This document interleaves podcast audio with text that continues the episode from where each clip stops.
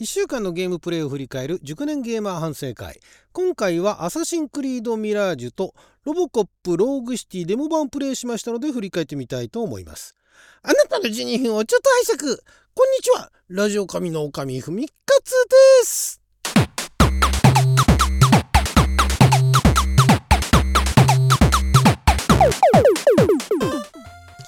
2023年10月10日火曜日6曜は旋風先負けでした。もう11日になっちゃいましたけども、えー、1週間今週はですね、えー、プレイした本数ってですか、えー、ゲームはあ2つしかプレイしてないんですけれどもそれぞれですね、え結構やりまして、えまずアサシンクリードミラージュですね。こ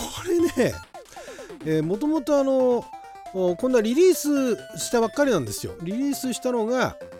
えー、先日のいつだっけ？もうほんとつい最近ですよ、えー、リリースしたばっかりなんですが、えー、あ10月の5日か10月の5日6日にリリースされたばっかりなんですが、まあ、アサシンクリードシリーズは今まであの、えー、アサシンクリードオリジンズとアサシンクリードオデッセイえー、オデッセイは4分の3ぐらいかな。で、オリジンズは結局まあ、ストーリーは最後までやりましたけれども、まあ、のそれぐらいしかやってなかったんですが、もう今、今回のアサシンクリードミラージュっていうのはシリーズのメインタイトルでは13番目ですからね。で、他のあの、スピンオフも入れると20何本目？なんか結構もうたくさん出てるんですが、まあ、そのうちの2本しかやったことないんですけれども、まあ、アサシンクリードえーまあ、オデッセイは古代ギリシャオリジンは、えー、古代エジプト。で、まあ、その後にあのバルハラっていうのが出てでこれもまあ面白そうではあったんですが、まあ、でもあの私個人的にはその古代のね街とかをが再現されてるのをその中を歩きたいというのがあったんでバルハラはそこまでその私の何て言うんですかねニーズっていうんですかその古代の街を歩くみたいな雰囲気っていうのが、まあ、あの古代のね城だとかそういったところ、えー、だからあれはイギリスだとかあっちの方ですよね。イングランドあたりの方の、えー、昔の風景っていうのは見ることはできるようではあったんですけれどもまあそれよりもそのオリジンズだとかねオデッセイの方が好きだったんで、えー、まあバルハラはいいかとスルーしてたんですが、えー、アサシンクリードこのミラージュっていうのは原点回帰っていうことで、えー、中東のバグダッドが舞台なんですね。9世紀のバグダッドが舞台ということで、で、まあ、これは面白そうだなと。で、ステルス、原点回帰なんで、まあ、ステルスプレイ、アサシン、暗殺プレイっていうのが、あに重きを置いていると。で、まあ、ステルスゲームは好きなんで、えーまあ、いつかはやろうかなと。で、まあ、ここら辺もあの、しばらく待ってたら、PS プラスだとか、あるいはゲームパスだとか、そっちの方に出てくるか、あるいは Steam でね、えー、何十パーオフだとかっていずれはなるだろうなってその時にやろうかなと思ってたんですよ。なんだけれども、えー、このあの日本語吹き替え版全部あの音声も全部吹き替えされてるんですけれどもそのキャラクターの一人を、え知り合いが演じてると、まあ、だから声優なんで、えー、その声優さんがあ吹き替えやってるっていうのをツイッター旧ツイッター今 X ですね。で知りましてですね。えー、で、まあ、そんなねあのこんな情報をしてしまったらやらざるを得ないんじゃないかと。いうようなことをポストしたところ本人に見つかってですねお願いしますよと。頼みますよと。プレイしてくださいと、まあ、プレイしてくださいとまでは、えー、書いてはいなかったけれどもまあそういうようなメッセージをリプライをいただいてですねリポストリポスト？いただいてですねえー、まあ、そのままスルーしてもよかったんですがまあじゃあどれだけ頑張ってるのかなと思ってでアサシンクリードシリーズ今まで私あのプレイしたのは、えー、言語英語の日本語字幕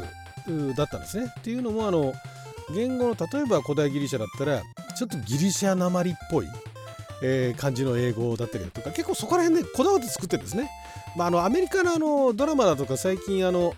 えー、まあ、結構前からそういうのありますけれども人種のるつぼなんでそれぞれステレオタイプっちゃステレオタイプなんだけれどもその例えばインド人っぽい喋りだとかね、えー、例えばその東洋人っぽい喋りだとかっていうそういうのがあるんですね。で、えー、それが結構私好きで、えー、そこまでこだわってるっていうのがあったんですねだからあ古代ギリシャが舞台のそのギリシャ語っぽいギリシャ語なまりっぽい英語とあとあのオリジンズはエジプトですよね。古代エジプトのエジプト語っぽいエジプト語っていうか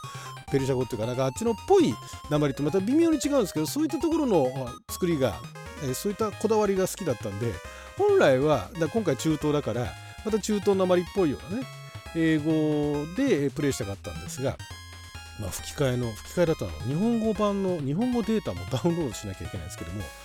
で、えプレイしたんですよ。でまああの今もう2本目ぐらいかな。2本ぐらいあのチャンネルの方にアップしてますけれども。えそこでももうすでにあの公開はしてるんですがえその知り合いがあの声を当ててたのが、えー、実は最初のうちに出てくるキャラクターででそれだけだったんですね。結構いろんな役やってる人なんですよ。あのまあまあそこそこあの海外でもねあの放送されている作品のあの主演をやったりだとかまあいろいろやってる人なんですけれども、まあ、この「アサシンクリードミラージュ」に関してはで名前もあるんですよねそのキャラクターの。名前もあるからどれぐらい出てくるのかなと思ったら私が一番最初にやって1時間半ぐらいかな、えー、であもう終わりっていうね。あれもうそれで終わっちゃうんだと思って。でまあだから、えー、2回目からはですね また英語に戻してですね中途なまりの英語の感じで、えー、プレーを続けてます。であのー、まあオリジンだとかオデッセイだとかとはまたちょっと違うその原点回帰っていうことで非常にあのシンプルな感じになっててね、まあ、難しいところは難しいんですけれどもやっぱりそのアサシンクリードっていう感じであの暗殺をねしながら 暗殺をしながらっていうのはあれですけどもその中東の街をねバグダッドの街を、えー、歩いて回るみたいなのがやっぱりいいなと。本当ねあの景色とかねよくできてるなってよくよくもう建造物だとかね建物だとか街の雰囲気だとかすごいよくできててあまあ定価で買ったはいいけれどもまあこれは楽しめそうだなと。いうことでこれはしばらく続けていきたいと思います。始める予定なかったんですけどね、えー、はい。そしてもう一つがそのロボコップローグシティのデモ版ですね。えー、まああの言わずと知られたロボコップ1987年にアメリカで公開されて80 8年に日本でも公開されましたあのピーター・ウェラーが主演のねポール・バーホーベン監督のロボコップ。あのロボコップをベースにした、えー、ロボコップその後2、3までできてであとリメイク版というのが2014年にあるんですけれどもそのロボコップ2と3の間のところを舞台にした、えー、ゲームで、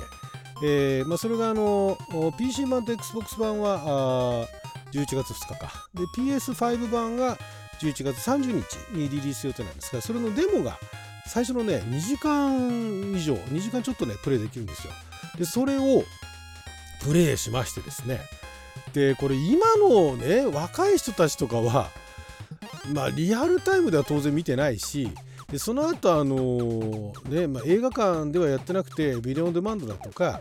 DVD だとかブルーレイでご覧になったって方いらっしゃるかもしれませんが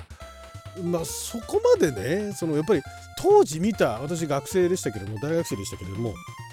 やっぱりその当時映画館で見たインパクトってすごい大きかったわけですよ。だからもうそれだけでもうあのその世界観をまんまねアンリアルエンジン5を使ってえーまあ、ただだからアンリアルエンジン5を使ってるのでちょっとクリーンクリアな感じなんですよね。もっとあの映画ねあの上映された当時っていうのはもう少し粒子が荒い感じなんですけれどもちょっとそこはクリアになった感じではあるんだけれどもその80年代 SF 近未来 SF っていうのをゲームで再現してる感があってだからえ全くそのあのロボコップってものを知らないでプレイした人から見るとちょっとしょぼい感じかなっていうぐらいのね一昔前ぐらいの感じのゲームっぽく見えなくもないんですけれどもなんだけれどもそのやっぱり映画を見た人間でそのしかもあの結構ハマりましたからね。何回見に行ったかって劇場で何回か見た作品ですからやっぱ面白かったんですよ。当時のインパクトすごかったですよ。あのあの作品でポール・バーホーベン監督っていうのは結構日本でもね有名になったぐらいですから。それで、えー、それがかなりうまいこと再現されてですね。でそれがあのデモで2時間以上もプレイできると。ちょっと途中でねバグってねあの固まるところが何回かあったんですがまああの面白かったですね。製品版ただね製品版を買うかどうかっていうのはまあ、少なくともちょっとリアルタイムでリリースされた直後に、え、買ってプレイはしないとは思います。で、えー、ゆくゆく、まあ、あのちょうどね今やってるゲームが終わってでこのゲーム自体もまあ、あのセールかなんかやってたらひょっとしたらやるかなっていうぐらいですけれどもまあでもすごい面白かったですよ。2時間ちょっと2回に分けてね、えー、チャンネルの方で公開しますけれどもこれね何がすごいってあのピーター・ウェラーさん主演じてたピーター・ウェラーさんが声当ててますからね。もう本人あの御年もう70代なんですけれどもちゃんとね当時のね雰囲気っていうのをちゃんと再現されてて本当にあの素晴らしいですねだからもうそれだけでももうあの当時ねあの映画見て、えー、インパクトをね感動感動っていうのとまたちょっと違うんですけれどもインパクトを受けた人間からするといやもうほんとねうわなんかあのロボコップのロボコップを動かしてるみたいな感じがねすごい面白かったですね。はい、ゲーム自体はなんかちょっとパッとしない感じはするんですけどもただそれでも、えー、映画の映画のお話も何て言えばいいのかな。お話は面白いんですよお話は面白いんだけど見せ方だとかがわざとチープに見せてたりだとかわざとなんかあの雑に見せてたりするところがあるんですね。わざとなんですよあれは。であの B 級 C 級とか低予算ってじゃなくてわざとそういったところをうまい具合に見せてるっていうところがあってそこもねなんか知らないけどねすごいあのうまいこと再現してんですよね。でそこがね面白くてね。2時間は結構楽しみましたね。街の作り込みとか結構すごかったんですけどね。はいということで12分間の貴重なお時間いただきありがとうございました。それじゃあまた。Thank you.